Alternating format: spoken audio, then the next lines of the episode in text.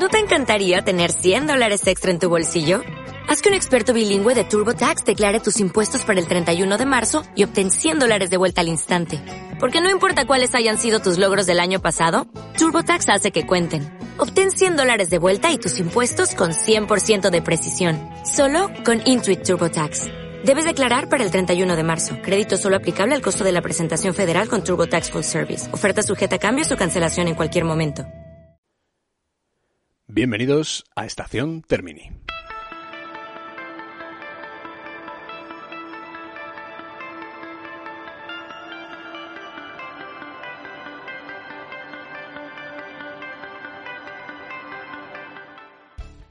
Bueno, ¿qué tal? ¿Cómo estáis? Eh, bueno, soy Antonio Sánchez Marrón, esto es Estación Termini, como habéis escuchado, y este es el sexto capítulo, el sexto volumen de este, de este podcast, que como ya sabéis, pues bueno, vamos a intentar rescatar eh, filmografías de directores, de, de, guionistas, de actores, de todo lo que nos ha llamado la atención a lo largo de, la, de toda la vasta historia del cine, pero yendo un pasito más hacia allá, vamos a ir a, hacia lugares escondidos, hacia sitios donde no solemos ir, lugares que no hemos visitado con frecuencia. Y si este programa os ayuda a encontrar nuevas películas a las que, en las que fijaros, nuevas intenciones de, directores en las que poder eh, fijar vuestra vista, pues eso sí, habrá servido para, algo. Este sexto volumen, evidentemente, está hecho con la inmediatez que me daba, en este caso, eh, otro de los volúmenes anteriores. Eh, no he podido pasar más tiempo sin, sin darle una continuidad al cuarto capítulo. Y, y, en este sexto, sexto, este sexto programa, esta sexta edición de Estación Termine, me quiero detener en esa mascleta que os prometía con uno de los directores para mí más importantes de la historia del cine y posiblemente no sé si uno de mis directores favoritos eh, a todos los niveles. Ya os lo decía en el anterior programa cuando nos ocupamos de la primera etapa de este, de este director y ahora yo creo que, que ya viendo todas las películas de las que os voy a hablar hoy con toda la distancia suficiente y con todo el conocimiento suficiente, estoy, sí que ahora convencido, de que es uno de esos, eh, ese, ese podium de directores en el que por supuesto están gente como Stanley Kubrick o el director que vamos a ver hoy en este sexto capítulo de Estación Termini. Vamos con la segunda parte de la filmografía del gran David Lean.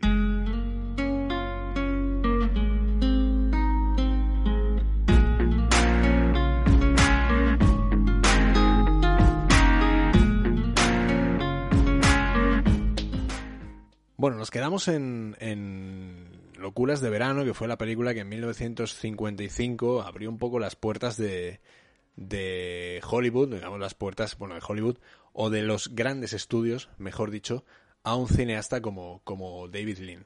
Eh, esta etapa empieza, ya os digo, cuando termina este, estas locuras de verano, estas locuras de verano con Catherine Hepburn, esta película en la que, este Summertime, en el que se va hasta Venecia, y en compañía de Catherine Hepburn, como os contaba en el anterior, en el programa número 4, referente a esta primera etapa del cine de Berlín, pues aquí nos encontramos con un colorido ya especial, venimos del blanco y negro del déspota, de la barrera del sonido, y venimos de toda una etapa en, en, blanco y negro que a excepción, que no, que no falte yo a la verdad, de un espíritu burlón, que es posiblemente la única película en, en color, creo que junto con La vida manda, pero un espíritu burlón por, por ser también la técnica acompañaba esta película. Acordaos que era la película del fantasma en el que, Constant Cumming y, y, Kay, Hammond interpretaban a un fantasma con un maquillaje verde, con unas luces específicas que necesitaban que el color estuviera eh, absolutamente, absolutamente demostrado como una manera de vehicular, digamos, esa, esa trama de la, de la película. Venimos, por tanto, de Locuras de Verano,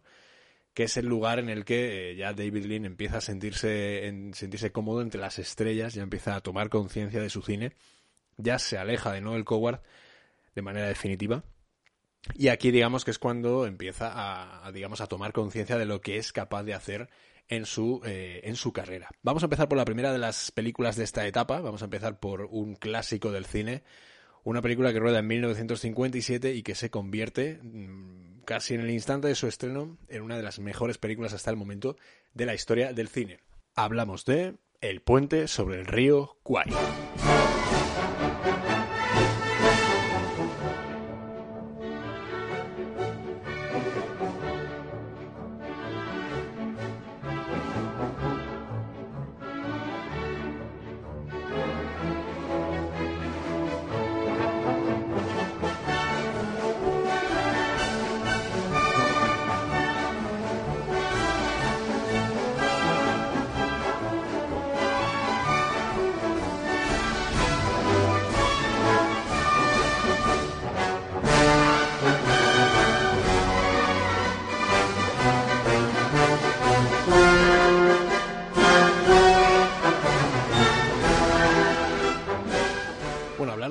El sobre el río Kwai posiblemente es hacerlo de, unos grandes, de uno de los grandes clásicos de la, de la historia del cine. Es enfrentarse a uno de esos títulos que por más eh, años que cumpla el tiempo jamás podrán dejarse caer en el olvido.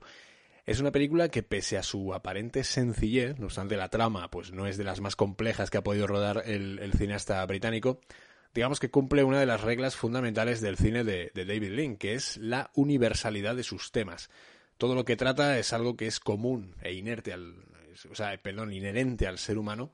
Y digamos que en este momento eh, el cineasta británico avanza desde los amores imposibles hasta las construcciones que, de mismo imposible que resultan, acaban saltando por los aires. El puente sobre el río Kwai es, sin duda, uno de esos templos a los que hay que entrar cubierto y mostrando el debido respeto. Hablamos de que esta película se rueda en 1957, es decir, tras Locuras de Verano, que es la película en la cual, eh, con Catherine Hepburn, digamos que eh, hizo que David Lean y el productor Sam Spiegel estrecharan sus lazos, estrecharan sus manos también y empezaran a colaborar juntos.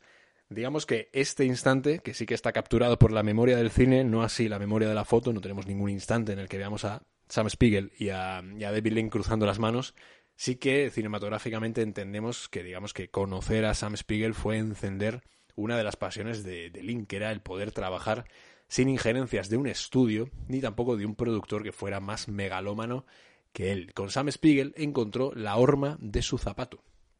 Independientemente de que Columbia Pictures se metiera de por medio para distribuir la película, la importancia del productor de origen polaco fue capital para que David Lynn rodase la presente y también su posterior obra maestra, que ya nos meteremos en ella, Lawrence de Arabia. Entre los dos crearon un universo sin interferencias. Tres millones de dólares le bastaron al cineasta británico para narrar la historia de un puente construido a ambas orillas del río Kwai por prisioneros británicos en 1943. Tal construcción serviría para abrir paso a la línea de ferrocarril que uniría Bangkok, en Tailandia, con Rangún, Birmania, esta última colonia británica. Más de 6.000 británicos, casi 3.000 australianos y unos 350 norteamericanos perdieron la vida en la construcción de esta línea férrea. Por, eh, si nos parece poco todo esto, casi 100.000 trabajadores forzados procedentes en su mayoría de Indonesia perecieron en este proyecto que serviría de apoyo a la campaña japonesa en el sudeste asiático durante la Segunda Guerra Mundial. Para la realización de la película en sí, Michael Wilson perdón, y Cal Foreman Ambos eh, eran miembros de una de las listas negras confeccionadas por el, macartismo, ya sabéis todo aquel movimiento que hubo la caza de brujas, llamada cuyo nombre más conocido fue el de el de Dalton Trumbo, el guionista al que posteriormente Kirk Douglas restituiría en la historia al hacerle ser el, el partícipe y creador en los propios títulos del crédito de la película del guion de la película Espartaco, dirigida por Stanley Kubrick. Comentaremos eso porque además hay un libro, una, una biografía, una autobiografía escrita por Kirk Douglas que se llama Yo soy Espartaco, en la cual cuenta todo ese proceso hasta dar de nuevo a conocer o dar, digamos, el crédito merecido, pese a todo lo que estaba sucediendo, a un escritor como, como Dalton Trumbo. Digamos que está Michael Wilson y Carl Foreman son los que adaptan la novela de Pierre Boulet, que fue también una, una adaptación, una, unas memorias, digamos, de su, de su experiencia como prisionero de guerra de los japoneses. Entonces digamos que aquí se introducían, Foreman y Wilson introdujeron algunas escenas ficcionadas, pero digamos que el grueso de la, de la novela, de, la, lo que cuenta el, autor Pierre Boulin en la, en la, obra está trasladado a la, a la gran pantalla. Digamos que el, el, Oscar finalmente fue para este guion del, de Michael Wilson y Carl Foreman. Ambos no pudieron ir a, a recoger el premio, estaban en la lista negra, con lo cual eh, no podían pisar siquiera suelo americano, estaban fuera de las fronteras de los Estados Unidos. Y en su lugar acudió el propio autor de la novela, Pierre Boulet, el cual no tenía ni pajolera de idea de inglés. No fue hasta 1984 cuando, de manera póstuma, en ambos casos, el de Michael Wilson y de Carl Foreman, eh, digamos que la academia reparó el error y sus nombres fueron incluidos en la historia de sus premios. Hasta entonces, pues había eh, sido un ganador el puente sobre el río Kwai. Los créditos no aparecían por ningún sitio. El caso de Dalton Trumbo vuelve a ser el mismo, que el escritor consiguió las estatuillas a mejor guion por Vacaciones en Roma, en este caso en 1953, y El Bravo en el año 56, un año antes que El puente sobre el río Kwai, y tuvo que usar seudónimos para poder seguir trabajando. En este caso, aunque Michael Wilson y Carl Foreman, los créditos suyos del Puente sobre el río Kwai, la academia los restituyó en 1984, el de Dalton Trumbo por estas dos películas no fue restituido hasta 1993 con lo que lleva que el nombre de Dalton Trumbo no fuera hasta entonces ganador legítimo del Oscar al mejor guion por Vacaciones en Roma. Recordé, recordad una película del otro director que también nos ocuparemos de él en programas sucesivos, el gran William Wyler, que ahora mismo está bastante de moda. Si habéis visto la película de Netflix Malcolm y Marie, dirigida por Sam Levinson y protagonizada por, por eh, John David Washington, hijo de Denzel Washington, y por Zendaya. Pero bueno, volvemos al pasado, volvemos al puente sobre el río Kwai y digamos que esta película la podemos eh, identificar de alguna manera como una especie de triángulo un triángulo de lados perfectos, triángulos bien, bien medidos. David Lean edifica una puesta en escena eh, basada en los comportamientos marciales de sus protagonistas. Es una demostración de ética castrense, de honor, de valentía, de coraje muy propia del cine de aquella época y más de los Estados Unidos a la hora de hacer este tipo de, producciones. Al fin y al cabo, no obstante, eran también los que estaban detrás de la, de la producción, aunque la mayoría del dinero, por supuesto, era británico por toda la, la implicación que tenía la, David Lynn con la propia producción. Una, una, película que concursó en todos los premios a los que se presentó con bandera eh, británica. No obstante, la distribución corrió a cargo de Columbia Pictures, con lo cual aquí digamos que es una, una cuestión muy anglosajona, podemos decir. Entonces digamos que en la base de este triángulo que hemos eh, creado, el espectador conoce a los personajes y trata de identificarse con ellos, de ubicarlos en el mundo al que pertenecen, y poco a poco la historia va adquiriendo dos miradas que van subiendo por los otros dos lados del triángulo. Por un lado está la de Alec Guinness, uno de los papeles más recordados y más celebrados de toda su carrera, un hombre que está al mando de su propia destino, de, perdón, al mando de su propio destino y al frente de su pelotón. Su dignidad jamás se verá puesta a prueba y es valedor del aplauso de su cohorte cuando su cautiverio alcance a su fin, quizás haciendo de Lynn aquí la secuencia más catártica de la película. De otro lado, del otro lado del triángulo tenemos a William Holden, el otro protagonista que huye a través de una jungla imposible y acá alcanza una especie de Edén, un lugar eh, soñado hasta que el destino, que es muy caprichoso, por si no, por si no os habéis dado cuenta nunca, le devuelve la jugada con la que había tramado el éxito de su campaña y le obliga a volver para dinamitar los planes del ejército japonés. Y en medio, una especie de línea vertical que va desde la base, que cruza desde la base hasta el eje superior, tenemos al coronel Saito. Es eh, la integridad y el honor del Bushido. La muerte pende sobre él. Y al final, en esta cima, encontramos los últimos por encima de todo lo que hemos narrado de los tres personajes que aparecen y de todas las cuestiones que atañen a la película, aparecen los últimos 40 minutos. Yo siempre suelo decir que el perdón, que el mejor clímax de la historia del cine puede ser o uno de los mejores puede ser el de el del Padrino 3 del año 1990, organizado por Francis Ford Coppola en los instantes previos a la muerte del personaje de la hija de Michael Corleone, de Mary Corleone interpretada por Sofía Coppola. ¿Acordaos de esa escena, sobre todo todos los 30 minutos previos? Porque todo lo que hay en torno a, esa ópera, a esa caballería rusticana, todo lo que va sonando, a cómo nos va construyendo el relato en torno a lo que va a suceder, cómo seguimos al Pacino de Ann Keaton, cómo seguimos la obra, cómo seguimos todos los instantes que nos están llevando a un lugar, pues ese clímax, esos 30 minutos, son auténtica historia del cine. En el año 57 David Lynn sí trabajó un clímax tremendísimo también. Podríamos decir una medalla de plata en este, en este podium de clímax, la de bronce, todavía no tengo claro dónde, dónde eh, ubicarla, pero sí que el oro y la plata lo tenemos en, este, en estas Olimpiadas del clímax. Y en este caso sería el del puente sobre el río Kwai, los últimos 40 minutos en el cual el único protagonista es el sonido, o en este caso podemos decir que la ausencia de sonido. Gracias a este ambiente opresor, eh, angustioso, nosotros vamos siendo testigos de que todo tiene que acabar de alguna manera y para ello lo hace de, la más de la forma más cinematográfica posible cuando es verdad que en la vida real ya no quedaba equipo en, las inmediaciones del, del, puente ya termina finalmente con esa bola dura ya sin peligro alguno. Y, digamos que ya digamos es la consumación de todo lo, épico que acabamos de ver en esta, en esta película. Es posiblemente la película, la primera película épica de David Lynn, que siempre se le ha reconocido como uno de esos directores em, de instantes épicos, de películas mayúsculas y, superlativas, pero digamos que esta es la primera, cuando ya lleva una carrera sobresaliente en el cine, cuando hace esta primera película por la que ser recordado como un cineasta de esas películas que ya no se hacen. Digamos que el puente sobre el río Kwai, además, está rodada con un Technicolor que trasciende toda la espectacularidad posible y está en un formato original de 2 eh, de 2.55, que es un formato muy abierto, que tiene muchísima amplitud y con una horizontalidad que son sobrecogedoras, porque estamos siendo testigos de toda un, de todo una, una plasmación de un universo que no parece terminar nunca. Estamos ante una inmensidad y eso como espectadores que somos como pequeños que nos sentimos ante una pantalla de cine es algo que se nota que se nota muchísimo.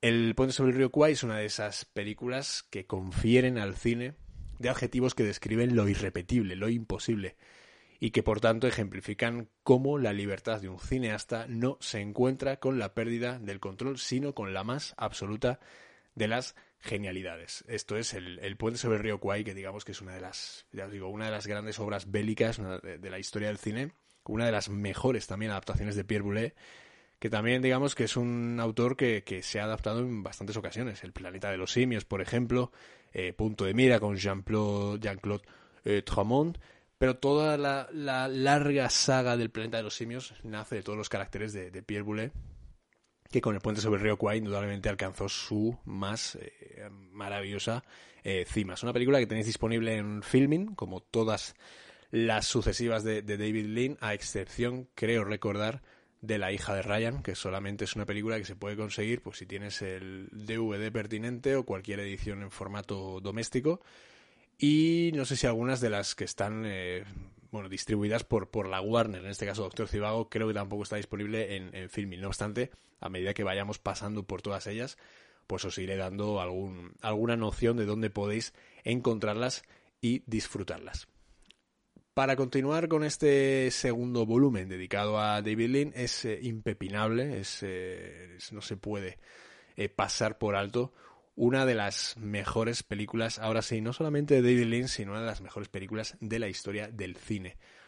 Si El puente sobre el río Kwai había sido una demostración de hasta dónde era capaz de llegar un director a intentando hacer lo más, intentando contar una historia sencilla de la manera más épica posible, incluso llevándole a, la gloria al, de los Oscars, que digamos que es como el, top de, si has ganado X, pues ya sabemos que los premios estos nunca son significado de nada. Hitchcock no tiene ningún Oscar a mejor director, Stanley Kubrick tampoco, y sin embargo están considerados maestros de la imagen. David Lynn tiene dos, uno de ellos por, por El puente sobre el río Kwai, además de los siete que ganó la película. Eh, mejor película, valga la redundancia, mejor director, mejor actor para Alec Guinness, mejor guion, mejor fotografía, mejor montaje y mejor banda sonora.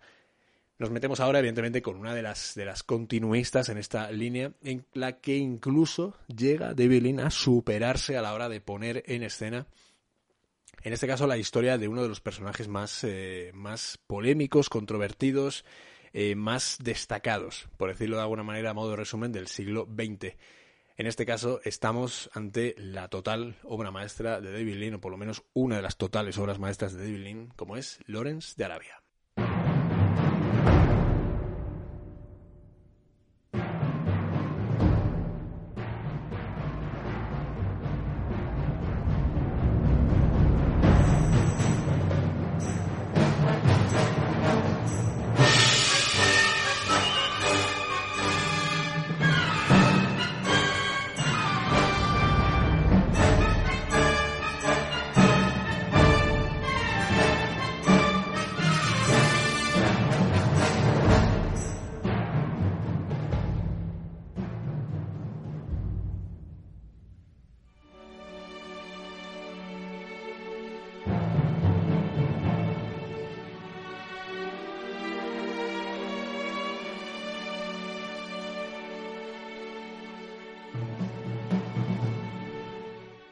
Son cinco años los que tarda David en ponerse detrás de la cámara entre el puente sobre el río Kwai y su siguiente película, en este caso Lones de Arabia. Digamos que es hazaña tras hazaña, porque la que viene después también es de las, es de las gordas.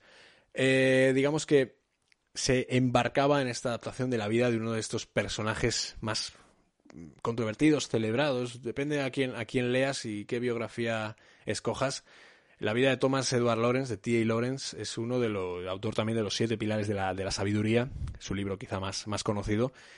Digamos eh, que esta vida de T.A. Lawrence, más conocido como Lawrence de Arabia, eh, vuelve a hacer desplegar al director británico, a David Lean, ese talento desbordante para la puesta en escena y la complejidad de captar personalidades grandilocuentes en plena connivencia de facultades con la épica más absoluta.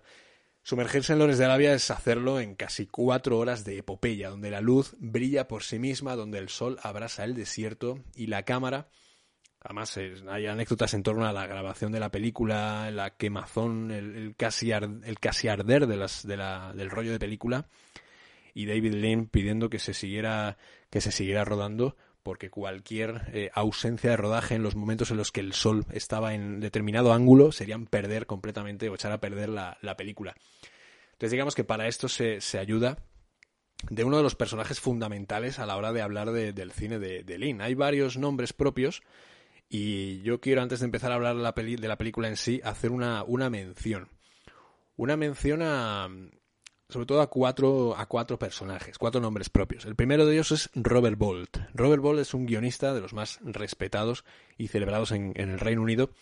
Es el autor de, Un hombre para la eternidad, que es una película que además Netflix acaba de subir hace muy poquito a su plataforma y podréis disfrutar. Es uno de los pocos clásicos que se encuentran en, la plataforma. Eh, que no sean, pues bueno, autopelículas de Netflix o cuestiones un poco extrañas. Y es una de esas, de esas demostraciones, una película además dirigida por un director fantástico que es Fred Zinnemann, con Robert Shaw y con... Eh, lo diré, voy a buscarlo. Venga, ya que tenemos esta ocasión de buscar en Internet y que ya que voy improvisando, que es una cosa que no debería hacer demasiado, pero lo hago, porque soy así, un hombre para la eternidad. Vamos a consultar a este, a este señor que lo sabe todo. Y digamos que está basada en la misma obra de Robert Bolt. Y aquí tenemos a Paul Scofield, que es el que, es el que hace de, Tomás Moro. Tenemos a Orson Welles y tenemos a Susana York, también entre, entre las, eh, miembros del reparto. Nigel Davenport, John Hart, Corinne Redgrave. Y esta película que os recomiendo, que os recomiendo vivamente, es una película que adapta, digamos, todo lo que es el proceso de divorcio que tiene Enrique VIII de Catalina de Aragón para poder casarse con, con Ana Bolena, toda esa oposición que tuvo, tuvieron personajes como, como Tomás Moro y que acabó con, bueno, ya sabéis, con la creación o por lo menos la, imposición de una nueva iglesia por parte de Enrique VIII, la iglesia eh, anglicana, para poder él mismo seguir sus propios designios con lo que él quisiera en cuestiones religiosas sin tener que dar ningún tipo de explicación al Papa de Roma, que es una cosa que a mí me sigue fascinando. Pero bueno, es una, es una peli que está basada en la propia obra de teatro que escribió Robert Bolt, como, como os decía, y es eh, uno de los nombres propios que quedan presentes a la hora de hablar del cine de, David Lean. Es el guionista de Lawrence de Arabia, de Doctor Cibago, de La hija de Ryan, y digamos que son las tres últimas obras maestras de, David Lean en las cuales Robert Bolt está en, en, la, en la peli. También, evidentemente, tenemos que hacer una mención a, pues si hacemos a Robert Bolt, para ser justos, también a Michael Wilson, que es el encargado también de escribir el guion en Lawrence de Arabia. Entre los dos, entre Robert Bolt y, Michael Wilson, son los que, los que escriben este libreto tan espectacular. El resto, el Doctor Cibago y la hija de Ryan, la adaptación de la obra de Boris Pasternak, a la cual ya llegaremos, que es una misión, parecía una misión imposible, y, de repente Robert Bolt la convirtió en una, en una obra de proporciones eh, maravillosas. En segundo lugar, no quiero dejar pasar la, oportunidad de, recordar a uno de los músicos más importantes de la historia del cine. Hablamos de Maurice Jarre y con Maurice Jarre es el, digamos, el, músico, el que le pone la banda sonora a las últimas películas de, David Lean. El puente sobre el río Kwai estaba eh, musicalizada por Malcolm Arnold y es en eh, Lawrence de Arabia cuando empiezan a sonar estos violines sinfónicos prácticamente, además ya no sé si es en todas las películas de la misma manera, pero son con la Royal Symphonic, la Royal Symphonic Orchestra, perdón. Y aquí es cuando crea unas atmósferas que son absolutamente espectaculares. En Lorenz de Arabia, en Doctor Cibago, con el tema de Lara, por ejemplo, que ha sonado hasta la saciedad y que sin embargo, a pesar de que lleva sonando 50 años en nuestras cabezas, o 60 años, ya no sé los que tiene la película, eh, es, es, una, es una obra maestra del, del, romanticismo, del romance musical. Nos enamoramos solamente con escuchar el tema de Lara. Y por supuesto, tampoco quiero dejar pasar la oportunidad de recordar a uno de los, de los grandes también en, la cuestión fotográfica, uno de los grandes operadores de la historia del cine, como es Freddy Young. Gracias a Freddy Young tenemos el plano de, de Omar Sharif llegando desde el final, si os acordáis de Lorenz de Arabia, ese momento en el que una motita negra de polvo que está al final de la pantalla va ampliándose, va ampliándose, va ampliándose y se termina convirtiendo en ese Omar Sharif que llega justo a donde está Peter O'Toole con toda esa fata morgana, que es ese calor que estamos viendo en la pantalla y que también captó Freddy Young y que por supuesto volverá a recurrir en, Doctor Cibago eh, y volverá a recurrir en, La hija de Ryan. No así en, Pasaje a la India, que ya optará por otro tipo de, técnicos, y en este caso de Ernest Day, pero bueno, ya hablaremos de Pasaje a la India porque es la última de las, de las películas a las que vamos a hacer en referencia. También os advierto que este programa puede ser un poco largo porque hay tantas cosas que decir y tengo tantas cosas que, que, alabar de tantas películas que a lo mejor se me va un poco la mano y en vez de 45 minutos acaba durando hora y media. Pero bueno, espero ayudaros eh, si es por la noche a dormir, si es para ir en el metro, pues eh, para intentar hacer más ameno vuestro viaje. Y si estáis pues de viaje, valga la redundancia, pues que esa hora y media hasta llegar a vuestro destino, o estos 45 minutos, una hora, lo que dure, pues por lo menos sean lo más amenos posibles.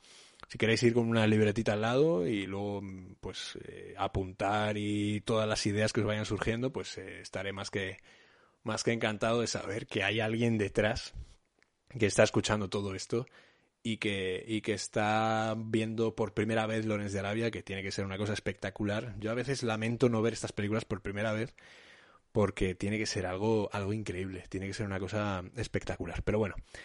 Y luego, después de Robert Bolt, de Maurice Jarre, de Freddy Young, vuelvo porque si no me pierdo. Vamos hasta otro personaje que es capital en esta, en esta concepción del cine de David Lynn, que es Alec Guinness. Alec Guinness a partir de esta época va a ser omnipresente. Ya la habíamos visto en, en Oliver Twist y ahora en Alec Guinness, gana, o sea, en Alec Guinness, en El Puente sobre el Río Kwai, gana el Oscar Aparecerá en Lawrence de Arabia, aparecerá en Doctor Cibago y aparecerá en Pasaje a la India, además haciendo unos papeles bastante, bastante curiosos. Para ser un actor inglés, que siempre solemos entender que los ingleses son flemáticos, son muy mm, dados a unos determinados papeles, la verdad es que Alec Guinness ha sabido moverse entre diferentes terrenos, dramático, comedia, eh, no sé si os acordáis de una película de Robert Hammer llamada Ocho Sentencias de Muerte, donde interpretaba a ocho personajes diferentes y nos parecía que el Peter Sellers de teléfono rojo era una cosa impensable. Pues tenemos a una de que es capaz de meterse en la piel de casi de cualquier persona que le estén proponiendo desde un guion medianamente que le dé, que le dé confianza. Y es lo que le pasa justamente en, en Lones de Arabia. Pero bueno, antes de, meternos con Alec Guinness y cualquier eh, cuestión que tenga que ver con la interpretación, Evidentemente, tras haber hecho una mención, por supuesto, que no solamente sea un programa sobre David Lynn, sino que también hablemos de Robert Bolt, de Maurice Jarre, de Freddie Young y del propio Alec Guinness, que bueno, Alec Guinness porque le conocemos más. Al fin y al cabo, los que, los que no ubiquéis ahora mismo a Alec Guinness es Obi-Wan Kenobi. Hay un Obi-Wan Kenobi antes de, la amenaza fantasma y e interpretado por Iwan McGregor y es este, Alec Guinness, que, evidentemente, bueno, algún día me, gustaría saber la historia por la cual convencieron, no, no va con segundas ni nada, simplemente la historia por la cual convencieron, George Lucas convenció a Lequines para, para interpretar a Obi-Wan y para ponerse una túnica de, color marrón y, con un sable luchar contra Darth Vader. No, me encantaría saber esa historia y haber estado haber sido testigo de esa conversación, porque tuvo que ser muy, muy curiosa. Tampoco me extraña, viniendo, la, viniendo de Alequines, que ya os digo, se, se mete en cualquier cosa, también me acuerdo ahora de, del mayordomo ciego de un cadáver a los postres. Un papel comiquísimo, que además es muy complejo de realizar porque, porque acordaos de, Al Pacino, también en esencia de mujer. Interpretar a un ciego es, es algo muy, muy complejo, sobre todo eh, desde una perspectiva física. Es extremadamente complejo. Pero bueno, vuelvo a... No quiero restar épica a Lorenz de Arabia, porque ahora estamos donde estamos. Y evidentemente quiero volver a, introducir la música, lo voy a hacer por segunda vez, eh, para que ya de, por sí empecemos con épica a hablar de una de las mejores, para mí, de las mejores películas de la historia del cine. Esto es Lorenz de Arabia de nuevo.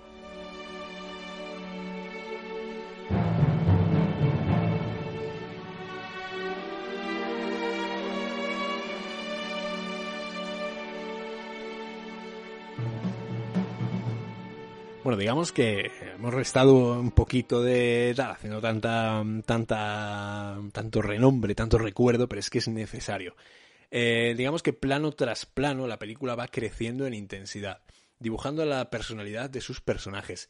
Eh, va dibujando también el laberíntico sistema político de una época y nos hace fijarnos, como espectadores, en los ojos y en la mirada de, de Peter O'Toole, que además debuta en esta película y lo hace de una manera es muy complicado debutar en el cine y que el de la película de tu debut sea prácticamente la, obra maestra de, la historia, o por lo menos una de ellas. Entonces digamos que todos los matices que plantea Peter O'Toole eh, en su interpretación le dan una complejidad distinta al, personaje. Cada escena que se sucede, cada mm, futuro que va viendo, cada secuencia en la que se va afectando por, por determinadas cuestiones que tienen que ver con lo que va viendo en el desierto, con las personas con las que va hablando, con los reyes a los que va conociendo, con los propios británicos que le miran con desprecio cuando llega otra vez con esas pintas eh, a, tratar con sus superiores. Digamos que vuelve David Lane no solamente los amores imposibles, que es una cosa que, que es muy recurrente en su, en su cine, sino la presencia de alguien, de un sujeto A, en un contexto B, esto, además, ese contexto B le es completamente ajeno. Y esto es un sistema que David Lynn tratará también en Doctor Cibago o en La hija de Ryan, por ejemplo. Ya llegaremos a, todas estas cuestiones. Pero evidentemente todo esto es. Eh, todo esto pasa por la mirada de, un Peter O'Toole que está increíble, que está espectacular en esta, en esta película y construyendo un papel muy complicado de, realizar. Estuvo nominado al, al Oscar, de hecho, no lo ganó, en aquel año fue, fue abatido por uno de los personajes más incontestables de la historia del cine, que es el de Gregory Peck, en matar a un, a un ruiseñor, pero digamos que competía con otros pesos pesados. Competía con Bar Lancaster por El hombre de Alcatraz, con Jack Lemmon por Días de vino y rosas, y con Marcello Mastroianni por Divorcio a la italiana, con lo cual esta era la época en la que los Oscars daba gusto verlos porque te podías encontrar con actorazos increíbles por películas espectaculares. Pero volviendo a Lorenz de Arabia, eh, digamos que esta, esta película también digamos que eh, es una manifestación de cómo David Lynn sabe utilizar los recursos de los que dispone como director para enriquecer la, narración. Eh, yo me acuerdo porque es una de las primeras. Eh, yo esta película la, he visto desde, desde, muy pequeño. La verdad es que no.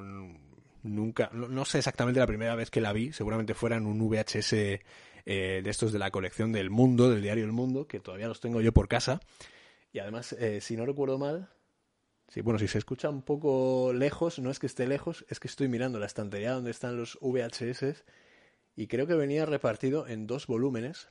Sí, justo, eran los volúmenes 1, 2, 3, 4, 5, 6, 8 y 9. 8 y 9 de la colección del mundo, aquella que era de varios colores, que nos contaba a través del cine todo el siglo XXI, siglo XX, perdón. Y la verdad es que eh, con unas reseñas en la parte de atrás pues eran los que nos iban informando y dándonos una, una sensación de, de, de, estar explicándonos hacia dónde está yendo la película, cómo estamos mutando nosotros como espectadores a medida que la vemos. Y yo tengo uno de mis primeros recuerdos cinematográficos, pues aparte de la bola de Indiana Jones y En busca del arca perdida, la bola que perseguía a Harrison Ford, digamos que el primer recuerdo de cine que yo tengo es ese chasquido de dedos que Peter O'Toole le hace a la, a la llama, del, bueno, no el chasquido de dedos, perdón, es un, es un bufido que Peter O'Toole le da a la llama de una cerilla que está encendida frente a él y con esa película, o sea, con ese recurso, viajamos hasta el pasado. Es, el, es una elipsis hacia atrás, un flashback, podemos decir, bueno, no sé si un flashback, un flashback sería una especie de retorno al pasado, pero eh, con la narración en presente, pero sí una elipsis inversa, ¿no? Podemos eh, decir que es una, una elipsis, sí, una elipsis hacia atrás. Tenemos la de 2001, Odisea del Espacio, que es la elipsis más eh, extensa de la historia del cine. Acordaos del momento en el que el simio lanza el, hueso al, al, aire tras una, tras una pelea y él está cazando, lanza el hueso al aire y de repente se convierte en una nave espacial. Entonces, ahí entendemos que han pasado millones de años de historia o miles de años de historia y, que ahora de repente ese hueso, ese arma del, primer homínido se ha convertido en ese progreso. Aquí es al revés, nos vamos desde una, una narración en un aparente presente, que es además ese plano de las gafas colgando del árbol, y es todo como una sucesión de idas al pasado, hasta que ya encontramos el, además la historia comienza con la muerte del personaje principal, con lo cual más eh, spoiler, ahora que nos quejamos tanto de los spoilers, pues evidentemente también tenemos los libros de historia, en este caso para saber que T. Lawrence murió en algún momento y que David Lean lo que hizo fue eh, más o menos empezar por la parte quizá menos interesante de, de la muerte de T. Lawrence. Entonces digamos que en este, este bufido, esta cerilla, y nos lleva, digamos, más rompe con un, con un amanecer que es espectacular. O sea, si no habéis visto la película nunca, por favor, mm, daos ese gozo, despedidos del, cine como lo conocéis ahora, porque entrando en Lores de Arabia entráis en una nueva manera de hacer, de ver cine. Y, de, ser capaces de, que sin el digital y sin ningún truco de luz ni nada por el estilo, simplemente una buena cinta, de, un buen rollo de película con una buena cámara, esto es un Super Panavision 70, Aquí un 70 milímetros que nos permite escoger una buena gama de colores, una buena amplitud y una horizontalidad eh, extremadamente brillante, pues con este, con este bufido, esa llama que se apaga y ese plano fijo con el que rompe ese amanecer, vamos a ser testigos quizás de, la, de cómo nos derretimos como espectadores viendo esta, esta película. También nos hablaba de cómo Freddy Young ilumina esa, esa... Además es un plano continuo, no tiene ningún tipo de corte. El momento en el que Omar Sharif llega hasta presencia de, Peter O'Toole y de esa lejanía, que además es curioso porque esa lejanía física también es una, una lejanía emocional. Es una distancia emocional entre dos personajes que están a punto de cambiar la historia y su historia también. Entonces, a medida que se va acercando, la película empieza a tomar otro tipo de otro tipo de color, otro tipo de destino digamos, como os decía, está fotografiada en Super Panavision 70, que es un formato además ahora sería imposible. Es verdad que hay directores que ahora, no sé si Nolan ha llegado a grabar, Christopher Nolan ha, llegado a grabar en 70 milímetros, creo que sí. Sí que sé que se le da muy bien y es muy aficionado al IMAX. Y creo que Tarantino, Los Odiosos 8, los odió, los odió, perdón, los rodó en 70 milímetros, con lo cual ahí veis perfectamente con las bandas negras eh, arriba y abajo y además la, edición en Blu-ray de, Sony es espectacular. Está restaurada, están los colores eh, vivos, está todo. O sea, la, película lo merece, la verdad. es que el cuidado que le han puesto a, a su preservación, no sé si existe la palabra, pero bueno, a preservarla en el, en el tiempo, ha sido una manera maravillosa de poder disfrutar de ella en, en todo esto que tiene tanto predicamento ahora como es la alta definición, que bueno, tiene sus ventajas. Para mí bastantes más eh, desventajas que ventajas, pero, pero bueno, en este caso, la restauración de Lores de Arabia es absolutamente espectacular. Yo os recomiendo que si tenéis eh, a mano el Blu-ray o podéis conseguirlo de alguna manera, no dejéis pasar la oportunidad y con una buena tele y un buen sistema de sonido, la película se disfruta de una manera espectacular. Digamos que mm, en este, en este contexto, Lorenz de Arabia muta, muta en una doble experiencia en la cual David Lynn demuestra cómo se debe de plasmar una narración cinematográfica es un lugar donde la puesta en escena está al servicio de la trama y de cómo la también nos demuestra cómo la inteligencia de su realizador y el equilibrio formal logran lo que ya es una de las películas más importantes de la historia del cine. En este caso, eh, la película es cuna e influencia confesa de un sinfín de realizadores posteriores. Encontramos hallazgos de Lawrence de Arabia, del trabajo de Lynn en, esta película, eh, por ejemplo, en Coppola, acordaos de Apocalypse Now, en Steven Spielberg, acordaos de, de El Busca del Arca Perdida, de George Lucas, Star Wars también tiene varias cosas de Leones de Arabia. La última etapa de Kubrick, Sergio Leone, también se vio muy influenciado por, por Leones de Arabia. O también, ahora un poco más reciente, El paciente inglés de Anthony Minghella, que bueno, a pesar de ser cine reciente, creo que la película tiene ya casi, casi 30 años. Pero bueno, debería hacerme mirar todo esto del paso del tiempo. Pero bueno, eso es otro tema que ya, que ya comentaremos. Entonces, digamos que toda esta épica del cine a la cual contribuye el guion de Robert Bolt, la música de Maurice Jarre, la fotografía de Freddie Young, el crédito de Michael Wilson que se restableció en 1978, digamos que todo esto hace que la película sea una de las obras más especiales de la historia del cine. Es una fuente de inspiración para muchos. Yo siempre digo, siempre cuento una anécdota, cuando tengo que tomar decisiones importantes, me veo Lorenz de Arabia. Es una película que me, da, me transmite paz. Me siento en un lugar completamente eh, desconocido. Me siento en un lugar eh, amplio, donde nadie me está contemplando, nadie me está presionando, donde nadie me está viendo, donde soy yo frente a una película que es absolutamente increíble en la cual me siento eh, absolutamente relajado y dispuesto a tomar cualquier tipo de, de decisión, sea buena o mala, pero no, no sé si tenéis vosotros eh, alguna de estas películas que os ayuden a pensar, si no, pues es una cosa muy, muy interesante y muy bonita que, que se puede reflexionar. ¿Qué películas me ayudan a pensar? ¿Qué películas me completan a lo mejor como persona? porque esto también es una función del cine, no, no, no se nos olvide. Y en este caso, yo creo que Leones de Arabia, más que como la percepción de obra maestra que es, yo la recuerdo como, como la película que a mí me hace sentir, mm, no sé si mejor persona, pero una persona con los pies en la tierra. Esto es Leones de Arabia. Y ahora, si vamos un poco más, evidentemente os podía contar la historia de Leones de Arabia, pero yo creo que es más interesante que la veáis en, en pantalla y que Peter O'Toole sea el que os vaya narrando esta, esta historia, porque es algo deslumbrante. Es que no se, no se tienen palabras para hablar de, esta película. Solamente Omar Sharif, sale Alequines, sale Anthony Quinn, sale Jack Hawkins, por ejemplo, es Claude Rains, que, que vuelve a aparecer también en, en, esta, en esta filmografía de Lynn, y que todos esos personajes en perfecta comunión sean los que os cuenten la historia de, de T. Lawrence, de estos siete pilares de la sabiduría que escribió, de toda esta eh, rebelión, revolución, llamémoslo como queramos, de este personaje tan controvertido para la historia del Reino Unido. Solo tardó tres años en entregar la siguiente, la siguiente obra maestra de su, de su filmografía. En este caso adaptando, poniendo, no sé si había habido alguna, alguna adaptación anterior, voy a buscar ahora ya que estoy, porque creo que merece la pena que atendamos un poco a todas las eh, adaptaciones que ha habido. Es verdad que posteriormente sí que se han hecho algunas, algunas adaptaciones, algunas eh, películas que, bueno, evidentemente no tienen la misma, la misma consideración, el mismo predicamento entre la historia del, cine, pero digamos que son igualmente relevantes por lo que veo, la primera película que contemplamos es la adaptación que se hizo en el año 2002, con lo cual entiendo que esta de David Lynn es la primera que se hace de la novela, del, además el novelón, porque es un novelón, premio Nobel eh, de literatura de Boris Pasternak, premio Nobel ruso.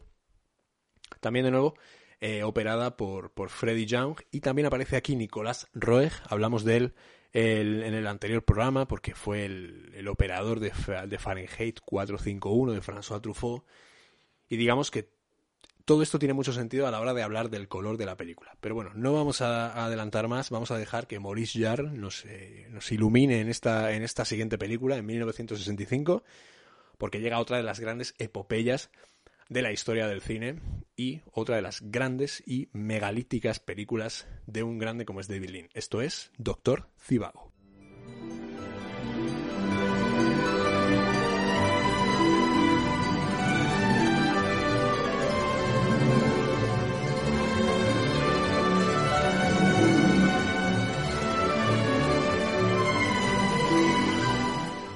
Es una película además producida por, por Carlo Ponti, que es el, marido de Sofía Loren y uno de los productores más importantes de la historia del, cine italiano. Si tenéis ubicado más o menos la historia de la producción en Italia, digamos que tenemos a, bueno, directores enormérrimos, Rossellini, De Sica, etcétera, pero empiezan a aparecer productores que se hacen conocidos a nivel internacional desde una perspectiva eh, muy personalista. Carlo Ponti, por ejemplo, Dino de Laurentiis, y luego toda la saga de Laurentiis, que bueno, quizás tienen muchas obras conocidas. A mí se me viene ahora, por ejemplo, el Dune de David Lynch. Por ejemplo, está, mira, del otro, de David Lynch está David Lynch. Pues David Lynch hizo Dune, bueno, producida por los eh, de Laurentiis y son uno de los nombres propios, digamos, de la producción. Carlo Ponti, que además es eh, el, marido de Sofía Loren, es uno de los, de los grandes. Y es en este punto cuando él, eh, con estas hiperproducciones, porque no se puede llamar superproducciones, son hiperproducciones, 55 días en Pekín, también con Samuel Bronston, etcétera, digamos que empiezan a, trabajar en, estas coproducciones y a rodar en países como España. De hecho, el Doctor Cibago se rueda, la gran mayoría de la película se rueda en, Madrid.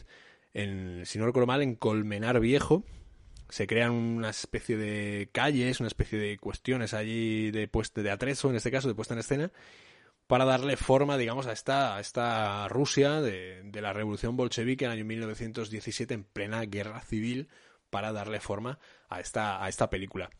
todo este concepto de coproducción o de intervención de actores extranjeros dio, por ejemplo, que José María Cafarel, que es uno de nuestros actores españoles clásicos, trabajara en esta película, o que también, por ejemplo, diera sus huesos aquí eh, Klaus Kinski, el gran Klaus Kinski, el gran por, por, por esa cabeza que tenía, que, bueno, es un, es un, personaje en sí mismo dentro de la, de la historia del cine, al cual habría también que, que dedicarle una estación Termini, porque es eh, maravilloso. Si os recomiendo, bueno, os recomiendo ya desde ahora mismo para que hagáis los deberes de cara al, al programa que le dediquemos a Klaus Kinski, en Mi enemigo íntimo.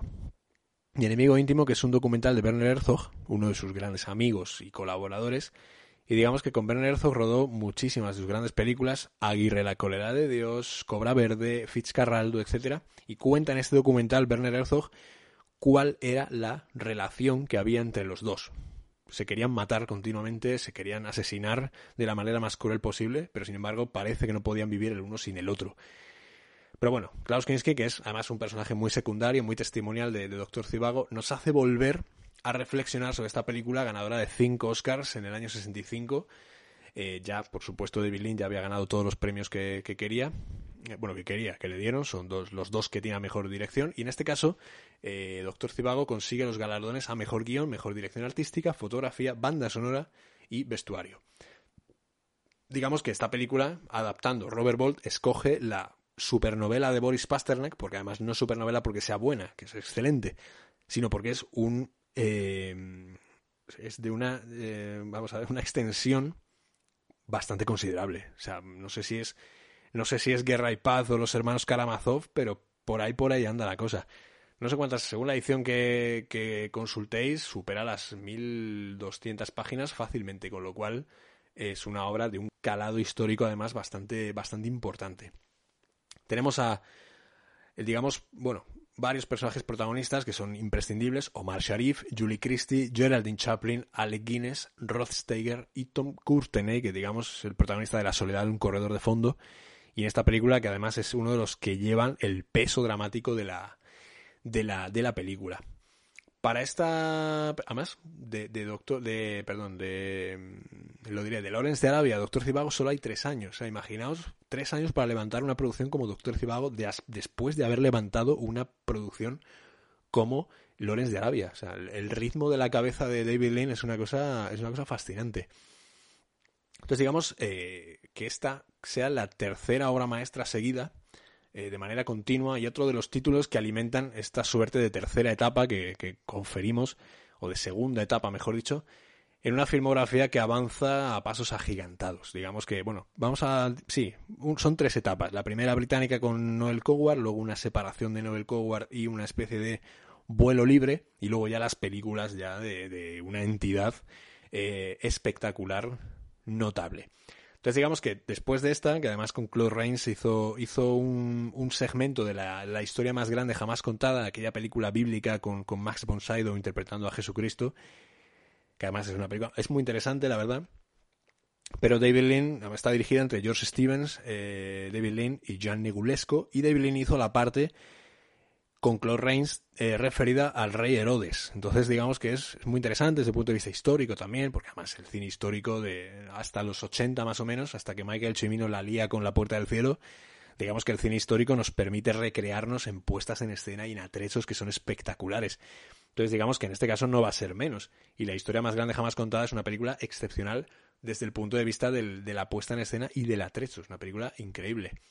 No es mi favorita de Jesucristo, que creo que es eh, Jesús de Nazaret, la miniserie. Algún día hablaremos también de películas de Jesucristo desde la óptica cinematográfica, por supuesto. Nada de implicaciones religiosas, no, no es una cosa que... Vamos a hablar en términos cinematográficos de las películas, dejando de lado completamente la afectación religiosa que, que podamos eh, sentir en cada momento, porque, ya os digo, la historia más grande jamás contada es una película que, bueno, tiene sus tiene sus cuestiones desde el punto de vista de la adaptación de la, del Nuevo Testamento, en este caso de la, de la vida de, Jesús, pero digamos que no es de mis favoritas, digamos. Hay películas además siempre con repartos estelares, etcétera, etcétera. Pero bueno, hablamos de, de, en este caso, además mira, nos, nos viene muy bien para hablar de comunismo y para hablar de toda la Rusia zarista que cae en este año 1917, en esta revolución rusa, y que es el momento en el que se fija, después de hacer este segmento de la historia más grande jamás contada, para intentar eh, darle forma visual a la novela de, de Pasternak. Entonces digamos que este autor, que es uno de los más maltratados por las autoridades soviéticas, ganó el Nobel de Literatura y se vio obligado a rechazarlo por las presiones que su gobierno ejerció sobre él por la imagen que trasladaba a la literatura de lo que se vivía en su país de origen. Incluso sin haber leído una sola línea de Doctor Zivago, el propio Nikita Khrushchev, que fue primer ministro, bueno, secretario general del partido y luego presidente de la Unión Soviética y todo esto, la calificó como antisoviética. Además, no tardaría en retractarse años después, ya cuando no había reparo alguno para la ignominia que habían perpetrado contra, contra Pasternak, pues finalmente se retractó. Es un caso muy parecido el de Pasternak al de Tarkovsky. Eh, si queréis un poco más eh, información acerca de qué le pasó a Tarkovsky, pues os emplazo a que escuchéis el, tercer volumen, si no recuerdo mal, el segundo, perdón, el tercer el segundo volumen de, Estación Termini, que le dedicamos íntegramente al cine de, de Andrei Tarkovsky, Estación Termini 2. Y ahí pues os, cuento también todas las eh, artimañas que, el, gobierno soviético, las autoridades soviéticas eh, le trasladaban, al, en este caso al Festival de Cannes, para que Tarkovsky no consiguiera ningún tipo de premio y por supuesto que no fuera exhibido en, una, en, unas horas o en unos eh, turnos de, exhibición donde mucha gente pudiera ver su, su cine. Cosas de, de, la política. Pero bueno, volviendo al cine, que es lo que nos interesa, ni la religión ni la política, solamente el cine. Digamos que la película despliega a lo largo de más de tres horas una soberbia adaptación del abanico de supervivientes que pueblan la novela homónima. Aquí no hay personajes, aquí no hay protagonistas, aquí supervivientes. Si en Lones de Arabia se sirve del Technicolor, en este caso Freddy Young, para Doctor Cibago, trabajaron con el formato propio de la Metro Goldwyn Mayer, que era el Metrocolor. Luego es un formato que no abandonará hasta, hasta pasaje a la India, pero el Metrocolor lo que hace es capturar el color de una manera eh, muy fuerte. Para esto también tenemos a Nicolas Roeg, que ya venía de trabajar con. con. con. Uy, se me olvida, con Truffaut, perdón, con Truffaut en, en Fahrenheit 451, que es una película muy viva de colores. Y si nosotros comparamos el cómo se ven los colores en una y en otra, encontramos que el, interés de los colores en espacios cerrados que tiene Nicolas Roeg es muy parecido al trabajo que luego hará Freddy Young en su colaboración en esta, en esta película entre los, entre los dos. Entonces se, se, sacrifica, digamos, la luminosidad de los exteriores, que es algo que a Freddy Young se le da muy bien y volveremos a hablar de ello en la siguiente película, La hija de Ryan, y se sacrifica esta luminosidad de exteriores para trabajarlo con los contrastes fuertes de los colores en interiores. Acordados de la escena del restaurante, está Rod Steyer por ahí por medio y hay unos rojos que son intensísimos porque va con toda la cuestión que tiene que ver con la película. Todo está específicamente puesto para que sea una, una cosa espectacular. Y así lo es. Si tenéis la oportunidad, ya os digo, de verla en alta definición, esta película está también muy bien restaurada por, por Warner Bros., que es la que se ha encargado de su distribución a posteriori. Y digamos que, que toda la eh, asunción del color está trabajada pues de una manera eh, increíble. Los clásicos de Warner, la verdad, los que ha distribuido Warner, eh, lo que es toda esto parece publicidad, a mí no me está pagando nadie, simplemente pues al César lo que es del César. Esto es como Benur, ¿no? Benur y el Doctor Cibago son dos restauraciones de Warner que son absolutamente envidiables. Tengo alguna más por casa, no me he dado tiempo a verlas todas, pero sin duda cuando hablemos de Hitchcock, por ejemplo, haremos una mención a toda la alta definición de, Con la muerte en los talones, o sospecha que el blanco y negro recupera una frescura eh, increíble. Pero bueno, esto es otro, esto es otro, otro tema. Entonces digamos que en esta alta sociedad de Moscú, estos lugares donde se reúne esta, esta burguesía, esta alta sociedad, sí, se se caracterizan de un rojo que es muy fuerte, la estancia donde la joven Lara pasa sus días se dibuja con un violeta que es extremadamente abigarrado, es, un, es una asunción del color realmente eh, increíble. Y el metrocolor que deja un poco, tiene un poco de declive ya a partir de, de 1980, cuando digamos que Metro Goldwyn Mayer desaparece gracias al fracaso que fue La Puerta del Cielo de Chimino, pues digamos que en este caso proporciona una laureada atribución a las sombras en connivencia con la imposible luminosidad de la nieve. O sea, es muy complicado iluminar la nieve. Pero en este caso, en la película, el trabajo de, Nicolás Roeg, que entiendo que fue el de los interiores, con el de los exteriores, la luminosidad exterior de, de Freddy Young, hicieron que esta película fotográficamente fuera una, una, obra, una obra maestra. La partitura de Maurice Jarre eh, vuelve a construir un universo del que es imposible escapar. Entonces Lynn sitúa a sus personajes entre dos campos de ignominia, entre dos caprichos políticos que se creían profundamente necesarios a sí mismos, de un lado y del otro, una época que trajo consecuencias inmediatas y que sirvió para destrozar el trabajo de unos pocos mientras la mirada de los contrarios juzgaba cada paso que daban. Cibago y su familia pasan así de vivir en una suerte de palacio, tal como se dice en la película, donde caben trece familias, a tener que sobrevivir en una habitación con todas sus pertenencias, robando incluso maderos y leña para poder encender algo tan básico como es un fuego para calentarse en el frío invierno ruso. Una revolución que no se entendió hasta que pasaron años y cuyas víctimas, y no solamente hablamos de muertes, no fueron capaces de recuperar la posición, el rostro o la dignidad arrebatada. Entonces digamos que Doctor Cibago se convierte así en una de las mejores películas de, David Lean, Em, digamos que en, este sentido hay que hablar también de la, una cosa muy particular que es la crítica de cine. Doctor Cibago no fue muy bien recibida porque no se parecía a Lorenz de Arabia o ya no era lo mismo, decían algunos, ¿no? Entonces el tiempo se encargó de, situar a la, película en su lugar le volvió a pasar en La hija de Ryan. Esta película, si Doctor Cibago no era Lones de Arabia, La hija de Ryan no era Doctor Cibago, con lo cual David Lynch se hartó de los críticos, dejó de hacer películas, se fue a hacer sus cosas y luego volvió ya en Pasaje a la India en 1984 ya completamente, pues a mí me da igual, ya diciendo, pasando ya completamente de lo que dijeran de él eh, los críticos de, cine. Algo de lo que no tenéis nunca que fiaros, por supuesto. Es mejor confiar en vuestro criterio que, que de los críticos de cine, que bueno, Sabemos que hay para todos los gustos, yo incluido, que también he, escrito crítica de cine durante muchísimos años. Por eso hablo. Entonces, a partir de este momento, Doctor Cibago es el momento en el que David empieza a dilatar su producción. Tardará cinco años en rodar La hija de Ryan y a partir de ahí 14 en producir Pasaje a la India. Con una filmografía que hasta el momento es ejemplar, la figura del director británico se deja notar en cada uno de sus títulos. Incluso en esta obra que nos ocupa encontramos eh, alguna cita que realiza a su anterior obra cumbre, eh, a Lorenz de Arabia, las gafas arrojadas como símbolo de la muerte, o al menos de la reconversión personal en este caso, y el plano en el que actúa de flashback hacia el pasado de Yuri mientras se entierra a su madre, pues son quizás algunas de las secuencias más emotivas de todo el, el metraje. Además es un plano cortado a sangre. Aquí no hay desierto ni amanecer, tan solo está la inmensidad. Y es que nadie retrató el horizonte como lo hizo David Lean. Bueno, como os he dicho, hay que esperar cinco años, cinco años, hasta que damos con, la siguiente película de, David Lean. En este caso, a mí me, parece una película fascinante. Eh, me parece una, obra maestra. Me, gusta más que, que, Doctor Cibago.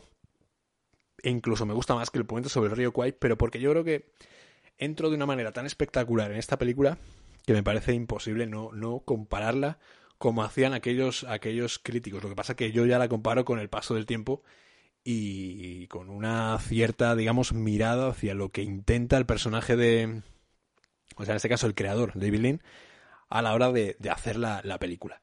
Estamos hablando de 1970 y hablamos de La hija de Ryan.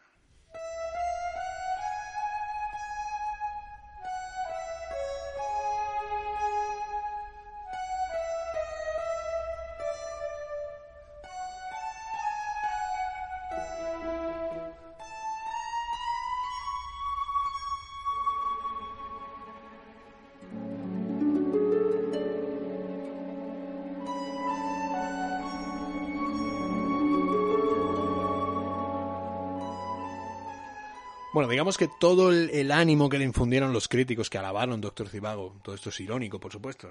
A ver, hubo críticas muy buenas, evidentemente, pero empezó a leer demasiadas que decían que no era lo mismo que Lorenz de Arabia. Que bueno, tiene narices comparar Doctor Cibago con Lorenz de Arabia, pero bueno, ya sabemos cómo funciona esto. Em, digamos que él decidió recelar de los créditos y dedicarse a su nuevo proyecto. Durante un tiempo le rondó la cabeza pues realizar una nueva versión de las que ya se habían hecho de Madame Bovary, la obra, la inmortal obra de Gustave Flaubert, pero se dio cuenta que ya existían adaptaciones bastantes y que eran muy buenas y, que cumplían a la perfección toda la, digamos, la adaptación, el objetivo, el fin de la adaptación de la, de la obra de, Flaubert. En este caso, pues quedó completamente, completamente, vamos a ponerlo entre interrogantes, porque no obstante, la adaptación como tal de, Madame Bovary la, la, descarto, pero algunas ideas de las que nace Madame Bovary quedaron en la mente de David Lynn y de Robert Bolt, que volvería a escribir la, película. Entonces, de aquí surge la idea de rodar una película sobre un adulterio en un entorno que es completamente hostil y que mezclase además ese adulterio con la eh, condición bélica de la Irlanda de 1916, la revolución de 1916, y que digamos que tanto el propio Link como Robert Bolt miraron hacia sí mismos y se inspiraron en sus propias experiencias amorosas, pues David Link creo que se había casado ya cuatro o cinco veces y Robert Bolt se había casado como tres, dos o tres, una de ellas además con la protagonista de la película, con Sarah Miles, de la cual se, se divorciará, se casará con otra persona y antes de morir, unos años antes de morir, volverá a reencontrarse con ella y a casarse, con lo cual el matrimonio de Sarah Miles y de Robert Bolt, digamos que es una es bonito, ¿no? Es, morir con la, con la mujer amada, a pesar de que hubiesen pasado cosas. Y, digamos que, bueno, esto es otra cuestión del papel cuché en el que no voy a entrar, pero bueno, me parece, me parece bonito el detalle y, toda la inspiración que para ellos fue mirarse y encontrarse a sí mismos en esta película tan, eh, tan certera. Entonces digamos que eh, aquí volvemos a encontrar una de las mayores preocupaciones de David Lynn, que es el de los, los amores imposibles. Ya en Doctor Cibago mm, tonteábamos con el tema, acordados de Lara, acordados del personaje de Geraldine Chaplin, el triángulo amoroso este que se establece con, con Omar Sharif, con el personaje de Cibago. Y, digamos que aquí vuelve, esta vez ya de manera manifiesta, con, digamos, una, una preocupación ya por toda la traslación de, de, lo que se puede hacer cuando el amor es completamente eh, imposible. Aquí tenemos además un, proyecto muy, muy complicado, muy complicado porque el protagonista, que es el único que tenía claro David Lean a la hora de contratar, de hacer el casting, era Robert Mitchum. Robert Mitchum tenía además un problema muy serio, era, ya estaba naturalizado, pero bueno, era un problema con el alcohol. De hecho, a mí la escena que más me gusta de la película eh, está hecha bajo los efectos del, alcohol. Ahora paso a contároslo, pues una cosa increíble. Entonces digamos que aquí vuelve a tener en mente a Alequines, en este caso para hacer de, para interpretar al personaje del, sacerdote, que además Alequines unos años antes se había convertido al catolicismo tal, y lo que no se le ocurre otra cosa que hacer a Alequines es rechazar el papel. Bueno, no rechazarlo, lo iba a hacer, pero empezó a dar una serie de sugerencias, empezó a dar una serie de opiniones acerca de que el cura no, no debería vestir así, porque un cura católico no debería hablar así, no debería actuar así, ya sea, ¿no? y Devlin le dijo que ya para la siguiente lo llamaría. Con lo cual, eh, bueno, es curioso porque Alec Guinness se ha metido en la piel de todo el mundo y curiosamente en la de un sacerdote católico, es decir, el personaje que presupongo que entiende más, pues no, no se mete. Tiene demasiados problemas. No se, no se, no tiene ningún problema en meterse en la piel del príncipe Faisal, por ejemplo, o en la del filósofo, el profesor de filosofía de pasaje a la India, ya llegaremos a ella, pero bueno, es un papel un poco extraño y sí tiene problemas en meterse en la de un sacerdote católico. Es una cosa que me ha llamado siempre la atención, eh, siendo además Alequines un católico, un católico de, nueva hornada, además. Pero bueno, cosas que, pasan. Eh, también David Lynn contrata a, bueno, contrata, llama a Marlon Brando por segunda vez. En este caso le quiere ofrecer el papel del joven capitán que llega a la, a la aldea irlandesa. Su papel que luego interpretó Christopher Jones, un actor debutante, que también tiene sus anécdotas con respecto a la película. Pero bueno, Marlon Brando en este caso rechazó la, película porque se estaba, eh, estaba rodando Queimada con Gillo Pontecorvo, una de las películas más recordadas del director italiano, eh, junto yo creo que con Operación Ogro y la batalla de Argel. Queimada, si no la habéis visto, además con banda sonora de, de Ennio Morricone, es una película excepcional, de verdad os la recomiendo, se rodó en España aquí también y a pesar de que contó con un poco de recelo por parte de las autoridades de Franco, pues bueno, eh, al final se abrió la mano y Pontecorvo pudo rodar la, película en, España. Entonces digamos que el único que queda, porque Sarah Miles ya la tenemos, evidentemente por, por, contacto y porque es una de las actrices más respetadas en el teatro británico, pues Sarah Miles se mete en la película. Y aquí tenemos en este caso a, Leo McKern, que va, a hacer del propio Ryan, del dueño de la taberna, el padre de, el padre de la criatura, de la hija de Ryan, porque él es Ryan, evidentemente.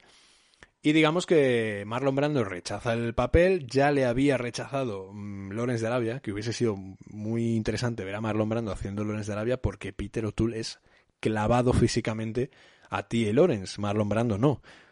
Es un actor, mm, posiblemente para mí, no, me no vais a discutir conmigo, es el mejor actor de la historia del cine. Entonces, a partir de ahí podemos hablar, pero en términos de. en términos de actores que, bueno, pueden llegar a ser Marlon Brando. No, bueno. Eh, pero en este caso, pues eh, hubiera sido muy, muy curioso porque además es muy complicado eh, alejarse de Peter O'Toole haciendo de Lorenz de Arabia. No sé, no me imagino. Es de estos papeles que, que van, van con la persona. No lo sé, hubiese sido muy, muy interesante, pero bueno. Digamos que el papel de Alequines cayó, el del sacerdote católico, cayó en manos de un viejo conocido de, David Lynn, como es Trevor Howard, acordaos, protagonista de Amigos Apasionados y de eh, la inmensísima Breve Encuentro, que si estáis escuchando este programa ya deberíais haber visto, porque si no me voy a enfadar mucho. Y digamos que en este, en este contexto, a esta película. Además, eh, tienen que lidiar con, bueno, con la inexperiencia de Christopher Jones, la, bueno, la cuestión que si podéis leerla por ahí, creo que hay un artículo en la revista Jotdown muy interesante acerca del rodaje de, de la hija de Ryan, porque tiene que ver con la escena de sexo entre Sarah Miles y Christopher Jones en medio del bosque, en la cual él no estaba tan nervioso que no daba, no daba, no, no era capaz, empezó a sudar, empezó a tal, y volvieron a, creo que volvieron a emplazarse para rodarla el próximo día, y ahí Robert Mitchum, eh, bueno, digamos que perturbó el comportamiento de, de Christopher Jones, haciendo que Sarah Miles cogiera la, la voz cantante en, la, en el rodaje de esa escena, y un poco intentando conceder movimientos al, personaje de Christopher Jones, porque realmente, bueno, si la veis, es preciosa, es una escena increíble, que además está rodada con varios cortes, con secuencias, o sea, es, preciosa. En medio del bosque, con la claridad de Freddy Young al, al, agua, al cielo, a los macros de las plantas, es una cosa increíble. Pero si conocéis la intrahistoria, es absolutamente espectacular. Y la escena que os hablaba que digamos que es mi favorita de la hija de Ryan, que es el momento en el que Robert Mitchum está en la playa con los, con los niños de la, de la escuela, que los lleva pues a que conozcan el mar, a que busquen conchas, a que se diviertan en, en, aquel, en aquel lugar, pues él empieza a sospechar de todo lo que está pasando con su mujer, de dónde estará, de con quién estará, sobre todo, que además ahora hablaremos del otro personaje clave de la película, pero es este momento en el que nosotros tomamos conciencia o ya hemos tomado conciencia, que además es muy incómodo porque el espectador conoce en cada momento lo que está haciendo Sarah Miles con Christopher Jones y no podemos evitar sentir determinada compasión o pena por el personaje de, Robert Mitchum, que a pesar de que se entera pronto de todo el, engaño, esta escena es, es clave, porque él está en la playa, está solo, está en la arena, está cabizbajo, eh, y digamos que en cierto momento ve unas pisadas, localiza un hueco en un, en una hora, una, en un hueco, un agujero de la arena y ve que de ahí se ha extraído, se ha parecido, parece que se ha extraído una, una concha de la, de la playa, una caracola. Entonces la cámara sigue fija, él se echa a un lado, en este caso hacia la derecha del plano, y vemos llegar a eh, Sarah Miles y a Christopher Jones, a, a los dos protagonistas adúlteros de la película, y vemos ese justo momento en el que él le da la caracola a ella. Digamos que mete dos líneas temporales en el mismo plano. Y es una cosa que yo, de verdad, eh, me parece absolutamente... Eh, es que no noto palabras. O sea, el silencio este ha sido aposta. Espectacular, increíble, maravilloso. Mm, críticos de cine que decían que esta película no era como Doctor Cibago. Haced vosotros una película. que esto es lo típico que se dice, ¿no? Pues, ¿cómo vas a poner algo mal si, pues, ah, ponte a hacerla tú, hombre, verás lo que cuesta. Pues por eso. Pero bueno, eso es otro tema que, si queréis, estoy emplazando muchos temas, pero bueno, me parecen temas interesantes que tratar. En fin, no me quiero ir por las ramas el plano en el que mete dos líneas temporales y nos bueno, nosotros asistimos al momento en el que David Lean le explica a Robert Mitchum como director de cine y como narrador de la película lo que su mujer y el capitán que acaba de llegar al pueblo están haciendo. Eso es una, eso es una obra maestra. Solamente esa escena ya es una obra maestra del, del cine. claro, todo esto evidentemente con un, con una evidentemente. esta escena es que está rodada de una manera. Si veis que me trabo, es que la película me emociona tanto que es imposible que, os dé un, discurso completamente serio y bien armado. Digamos que esta película, esta escena para rodarla, eh, Robert Mitchum se había metido para el cuerpo una botella de vodka entera. Entonces, claro, imaginaos con el vodka, que no es precisamente agua, eh, el efecto que hacía sobre el cuerpo. Claro, tú eres el director, ves que tu actor protagonista ha llegado en esas condiciones, que no tienes otro día para rodar esto, porque la luz del sol, etcétera, etcétera, estas cosas de los directores. Eh, tienes todo dispuesto y en base a un determinado trucos de montaje y un equilibrio de formas, digamos que la escena se rueda finalmente y toda esa languidez de Robert Mitchum que aparentemente es, eh, es eh, interpretada por, por el actor, es él mismo. De hecho, David Lean decía que, los demás actores interpretan, Robert Mitchum es él.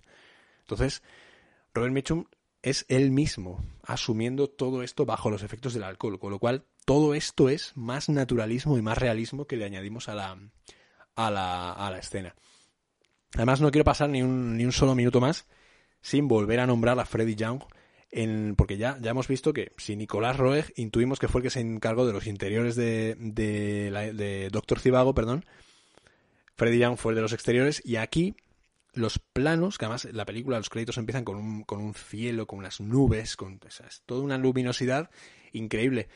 Y el mérito de Freddy Young en esta película no solamente es captar con la cámara una playa, sino Freddy Young lo que hace es darle tal temperatura al color que entra por la cámara de David que nosotros estamos viendo cada uno de los colores en los cuales se separa el mar cuando va llegando a la playa.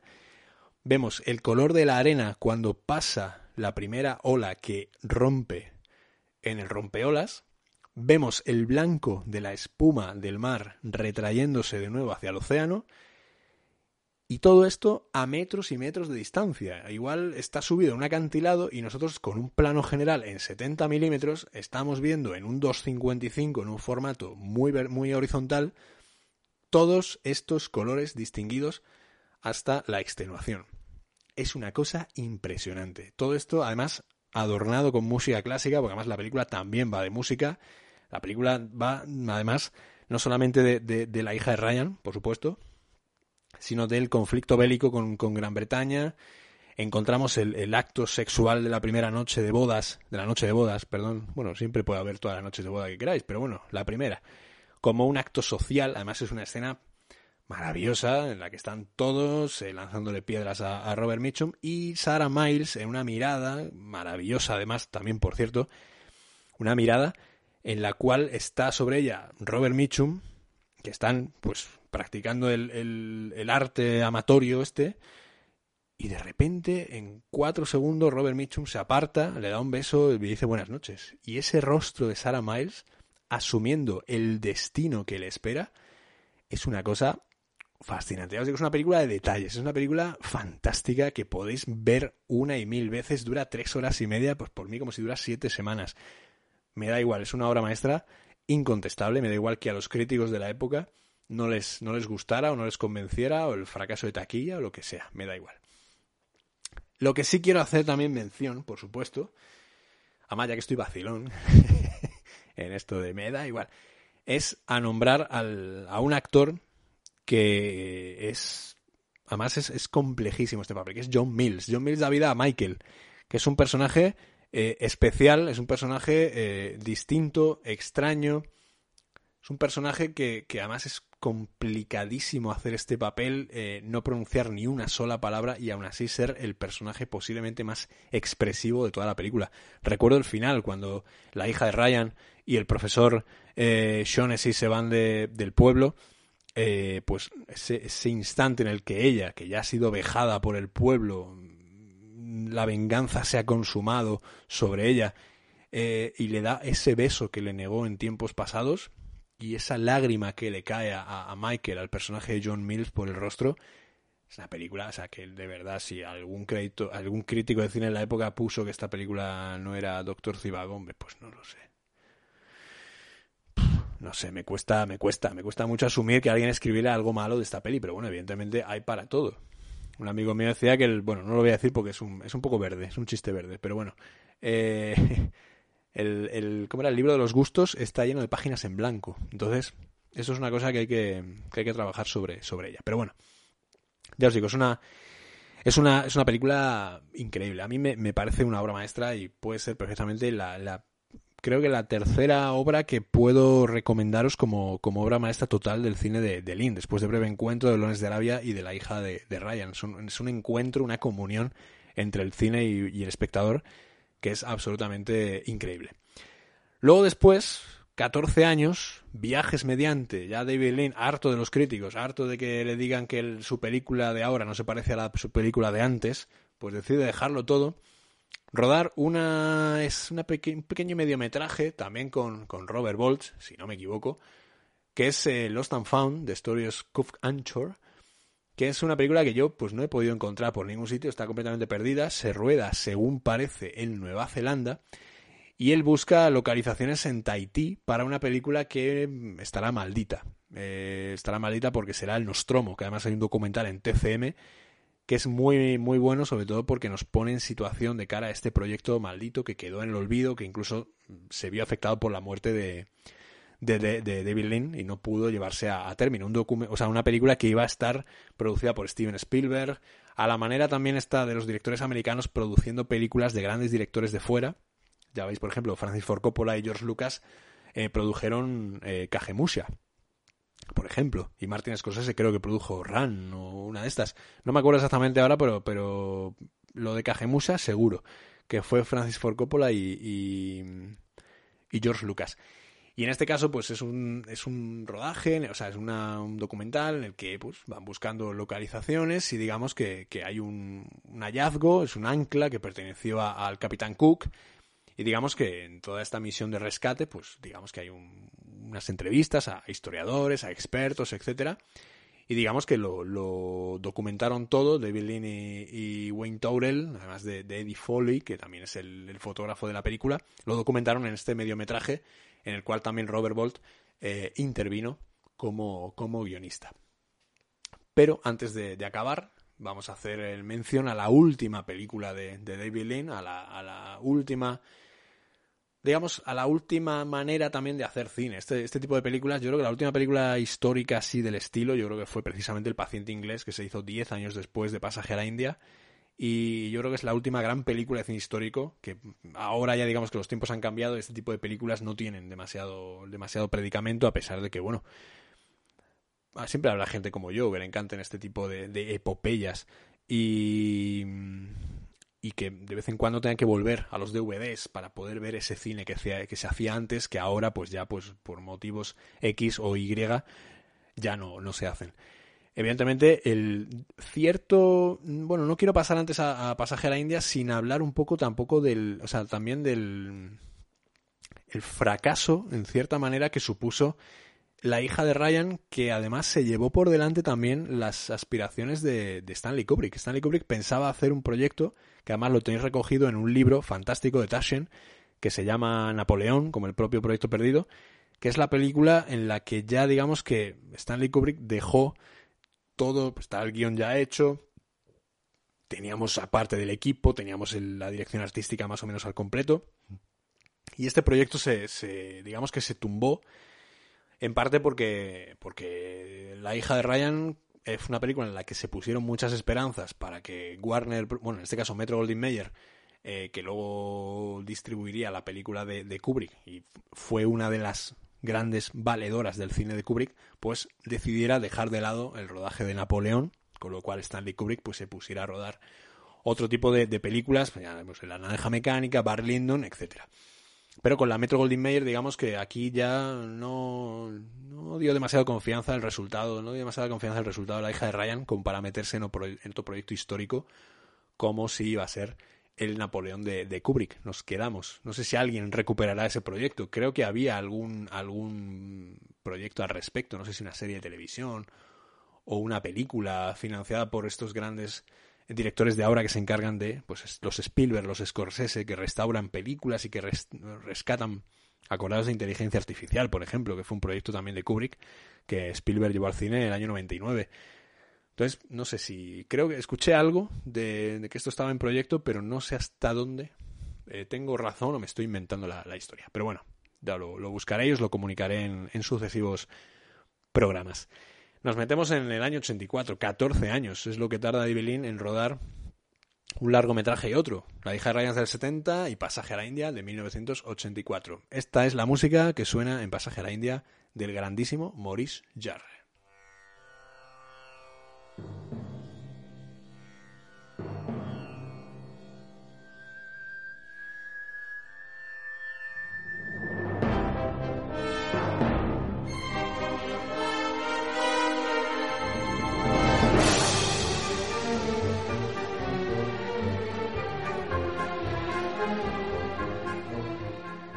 Más pasaje a la India que, digamos que es un también es un trayecto es un trayecto vital no podemos decirlo podemos decirlo así. El cineasta se, dedica a ubicar eh, historias viajando por la práctica totalidad del planeta pues en estos 14 años. Evidentemente en 14 años nos da tiempo a todo. Y él siguió trabajando en este proyecto en Nostromo que lo fue retomando por por etapas y de pronto se topa con una de las novelas de Edward Morgan Foster, uno de los grandes autores de viajes británico, un novelista excepcional que, bueno, al cual James Ivory adaptó en, un par de ocasiones, en concreto Una habitación con vistas y luego Regreso a Howard's End, una película de, estas del género de tacitas, que se suele decir, nuestras películas puramente eh, británicas, de James Ivory que además también con la, la, producción y Merchant Ivory, que además Ismael Merchant, que es, un productor fantástico y siempre ha estado detrás de, Ivory, en lo personal y en lo profesional, y digamos que, juntos han hecho una dupla increíble dentro de, la historia del cine. Pues bien, Forster, que además sería, yo creo, si no recuerdo mal, una de las, si no la primera adaptación de, de una obra de Forster a la gran pantalla, pues si no sería, vamos un poco desencaminados, pero yo creo que es la primera. Y digamos que eh, previamente también esta película se basa en la adaptación al teatro que hizo la autora india Santa Rama Rao, que digamos que también David Lynn le, concedió el crédito en la, en la, película, a pesar de que al adquirir los derechos, eh, digamos que en ese contrato de, de, cesión de derechos, ella, la propia autora, tendría opción a escribir el, borrador del guion de la película. En su lugar, pues bueno, el guion fue descartado, el guion de, de Santa Ramarao fue, fue descartado y lo escribió Robert Bolt, cogiendo algunos diálogos de los que la autora había creado para la obra teatral, con lo cual la película está coescrita o podemos decir que está basada en la obra de Forster y en la eh, adaptación teatral de Santa Amarau en, entiendo, la parte más judicial, más de tribunales que hay en la película, que es todo el tercio final de la, de la película. Se me había olvidado comentaros también el hecho de que Lones de Arabia la tenéis en filming, por si también queréis eh, disfrutarla en, la plataforma. Doctor Cibago está en, DVD o Blu-ray. Y la hija de Ryan le pasa exactamente lo mismo. De hecho, a mí me costó, eh, Dios y ayuda, poder, eh, poder localizarla. Pero bueno, Pasaje a la India vuelve a estar en Netflix, en todo este convenio que hicieron con, con, Metro Goldwyn Mayer, con este, bueno, no sé quién es la distribuidora ahora mismo, creo que la Fox, si no me equivoco, que a su vez será parte de la Disney, porque bueno, yo no sé cómo va a acabar ya este, este monopolio, pero bueno, cada uno que sujete su vela, yo no digo nada. Pero digamos que esta, que esta película, que, ya os digo, adapta a Foster y, la obra de teatro de, de Sandra Marau, digamos que fue la última película ya de, David Lynn y aquí ya se nota, digamos, que no es el, mismo director de, antes. Aquí ya no hay no hay esos planos espectaculares, no se centra en esta, en esta espectacularidad, no obstante no está Freddy Young, aquí ya está Ernest Day, que bueno, es un fotógrafo muy muy bueno, tampoco está, bueno, os he dicho Robert Bolt, mentira, no me hagáis caso, Robert Bolt aquí no tiene absolutamente nada que ver, la película está dirigida y escrita por David Lean, es el propio David Lean quien eh, elimina el, el borrador, descarta el borrador de, de la autora, y él mismo escribe el guion de la película, adaptando, eso sí, algunas de las eh, líneas de guion que ella había hecho para la obra de teatro, con lo cual Robert Bolt aquí ya no tiene absolutamente nada que ver. La siguiente vez que escucharemos hablar de Robert Bolt será en La Misión, la película de Roland Hoffe, ganador de la Palma, ganadora de la Palma de Oro en el año 86, que será, digamos, que una de las últimas grandes películas de, de Robert Bolt antes de, antes de morir.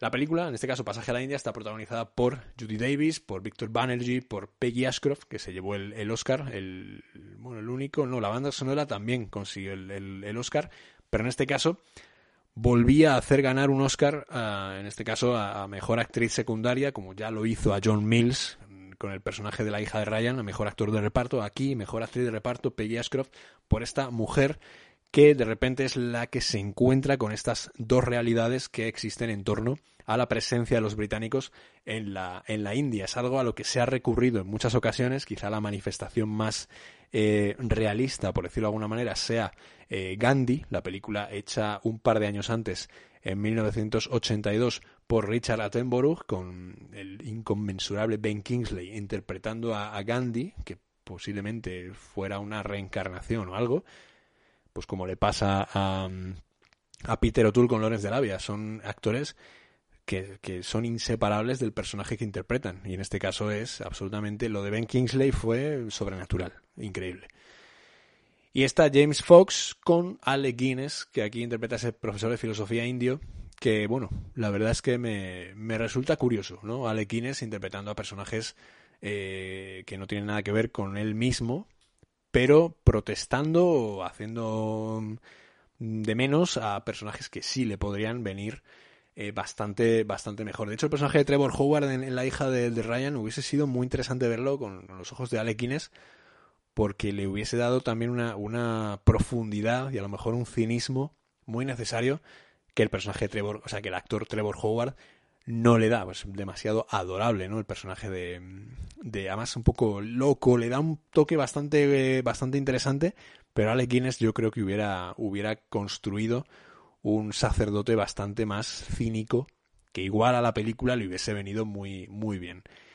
Pero bueno, en este caso no pudo ser, evidentemente aquí Alec Guinness es testimonial, sale muy poco y lo que sale tampoco es eh, excesivamente relevante.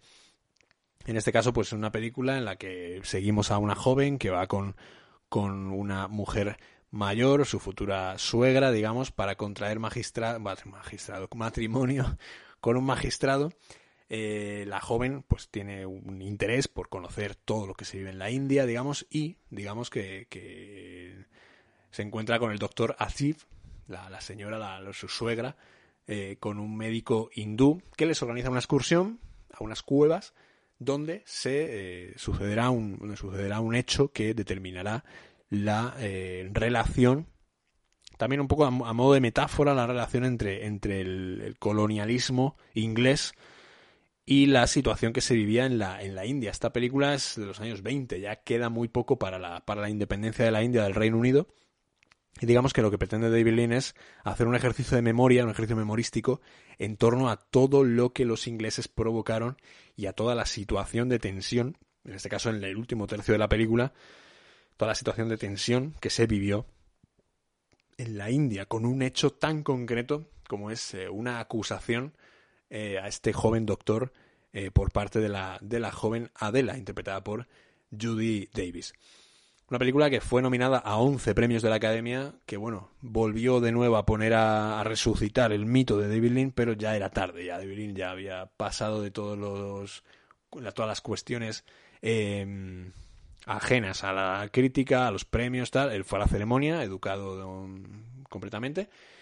No consiguió el galardón a mejor director, solamente ganó dos premios Oscars, a pesar también de que aquel año luchaba contra un eh, contra los elementos. Y es que aquel año la gran triunfadora fue Amadeus, que es una película absolutamente incuestionable de una mm, trascendencia histórica también histórica y literaria. También porque porque Amadeus también desde un punto de vista teatral y de ficción histórica es muy buena. Algún día entraremos en la filmografía de Milos Forman porque la verdad es que esta película es eh, tremendamente eh, excepcional y bueno, con pasaje a la India, que también os recomiendo, por supuesto, no vayáis a pensar que esta película pues es mala, es una película excepcional, evidentemente, es una película que tiene muchísimos, eh, muchísimos lugares eh, increíbles, pero evidentemente si ya venimos de, La hija de Ryan, venimos de Doctor Cibago, venimos de Lawrence de Arabia, venimos del Puente sobre el río Kwai y venimos de algunas de las grandes películas de antes, esta película se nos queda un poco descolgada con todo lo que supuso